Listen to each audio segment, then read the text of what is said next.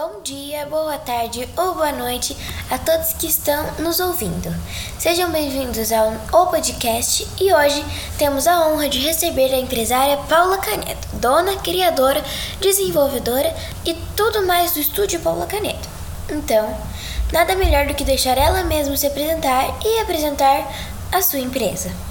Olá, tudo bem? Eu sou a Paula, já trabalho com produções de beleza tem 11 anos Sou casada há 14, tenho dois filhos e o meu estúdio fica meu estúdio fica no Vila Ema. É, você comentou do estúdio? Quanto tempo você tem ele? O estúdio eu tenho há três anos. Antes disso eu atendia somente a domicílio.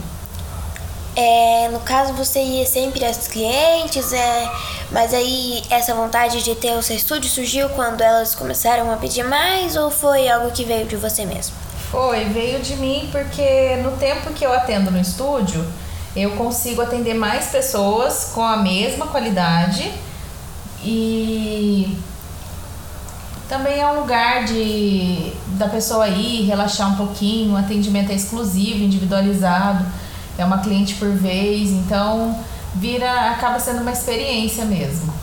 Legal. É, e da onde que surgiu a ideia do desse nome? Foi algo que veio repentino ou foi você que pensou e aí achou que seria o melhor? Então, o nome é, é o meu nome mesmo, assim, é o nome que as pessoas me conhecem, né? Teve um período que eu usei o Mami Poderosa, mas que era uma divulgação mais fechada para as mamães. Mas foi uma jogada não muito acertada, porque daí eu comecei a fechar minha agenda apenas com as mamães, né?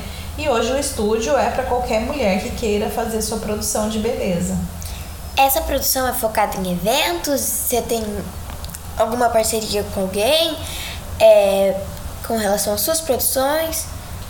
Então, é alguns fotógrafos com quem eu trabalho e realmente é mais para eventos mesmo, para fotos, né, para as noivas. Legal. É, você teve muitas. Quais foram né, as dificuldades para que você chegou aqui? E quais foram é, os momentos da sua empresa, digamos assim? Bom, é, todo começo é difícil. É, consolidar um estilo no mercado, até mesmo o estilo que eu trabalho hoje, que é uma produção mais natural, mais discreta. Hoje ela está vindo com tudo, mas alguns anos atrás é, é um mercado bem específico, né? Então, até esse, esse estilo ser conhecido e eu ser conhecida por ele, foi um tempinho. É, já engajando no que você falou, você acha que você já tem um reconhecimento do seu nome no seu ramo? Sim, sim, eu acho que sim. É, as pessoas, principalmente as mulheres mais clássicas, mais discretas, conhecem o meu trabalho, gostam dele, né? Então é mais é conhecido mesmo. É, e com relação ao que você traz, né, oferece para os seus, para suas clientes é, de produção, é só maquiagem, é só cabelo? Isso, o carro-chefe é, são as produções de cabelo, modelado e maquiagem, mas vai desde escova, penteado, aos tratamentos de nutrição, reconstrução capilar e as produções para noivas, debutantes, etc. É, e com relação à escolha de produtos, você tem algumas marcas que você já fala, ah, essa aqui é a que eu mais prefiro, ou você sempre está buscando coisas novas para inovar? É, tem a linha de produtos de cabelo, demorou bastante tempo até eu conseguir fechar nela. É uma linha nacional, porém de qualidade incomparável. Já nas maquiagens eu não consigo fechar numa linha só porque cada empresa tem o seu carro-chefe, né? E acaba que a gente monta um, um kit com os melhores produtos que tem no mercado. Os de maquiagem, na sua totalidade, são todos importados, é, porque realmente a qualidade é muito diferente ainda, infelizmente, mesmo tendo bons produtos no mercado. Uhum. É, Público-alvo você, você já comentou, mas é, você acha que sempre tá aparecendo um pouco de tudo ou você sempre tá recebendo os mesmos público? É, O meu público ele é bem a média dele é de 25 a 45 anos, mas a gente atende desde as filhas das clientes até as, as vós, né? Então é um público muito muito distinto mesmo. Uhum. É, e você tem alguma equipe que trabalha com você, que te ajuda tenho, nisso? Tenho sim, tenho hoje fixo, tem a secretária e a minha assistente e tem a equipe que trabalha comigo quando os eventos são maiores. Mas hoje somos em três pessoas fixas. É, e com relação ao marketing, demorou para você conseguir é, achar o jeito melhor, né, de engajar as suas publicações? Ou você tem alguém que te ajuda com isso? É, a maior parte eu acabo fazendo, tenho uma equipe de marketing, mas é mais para captar resultados, né? Então, o que eu faço hoje, a maior parte acaba passando por mim mesmo. É, também sobre isso, você que essa sua assistente, ela vai por você ou você que sempre gosta de estar ali perto olhando para né, dar o, digamos, seu selo de qualificação? Ela é totalmente preparada para fazer um atendimento sozinha, mas hoje, principalmente depois da pandemia, acaba não acontecendo dela ir, ir visitar o cliente sozinha ou ser atendido, né? No, na maior parte dos casos eu estou junto. É, já aproveitando para falar sobre pandemia, você acha que caiu muito seu desempenho? Você acha que já está voltando? É, como foi? É, o que caiu foi o número de atendimento, porque a gente ficou sem atender. E hoje a capacidade de atendimento ela é muito ela está muito reduzida por conta da quantia de evento que tem, né? Então tá tendo muito menos evento, muito menos atendimento. É, e você acha que assim, você pode dizer que você da sua empresa, essa tá sendo a melhor assim época dela? Não. Não devido à pandemia. É, quanto mais o tempo passa, mais preparado a gente fica para fica preparado para fazer o que faz. Mas a pandemia prejudicou bastante o cenário. Uhum. É, e você, assim, você gosta de estar sempre mudando um pouco do jeito que você interage com os seus clientes e como você acha, assim, né? Digamos assim. É, eu gosto sempre de tratar eles com muito muito carinho, muita atenção, muita exclusividade. É muito é muito gostosa receber as clientes no estúdio, né? As famílias. Legal. É você assim, o que, que você poderia dar de dica para quem está querendo começar agora no empreendimento ou para motivar quem pensa, mas ainda não conseguiu tirar do papel? É, que não desanime, que o começo sempre é difícil, que tem leva muito tempo até você cons conseguir consolidar uma marca no mercado, mas que é uma etapa inevitável. Então só vai progredir mesmo quem não desanimar no começo.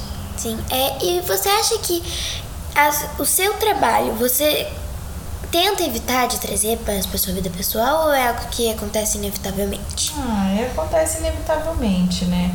Mas que não, isso não é ruim também. A gente sabendo dividir tem os seus lados bons também, né? Porque eu trabalho muito com alegria, então vem muitas histórias boas no meio do caminho.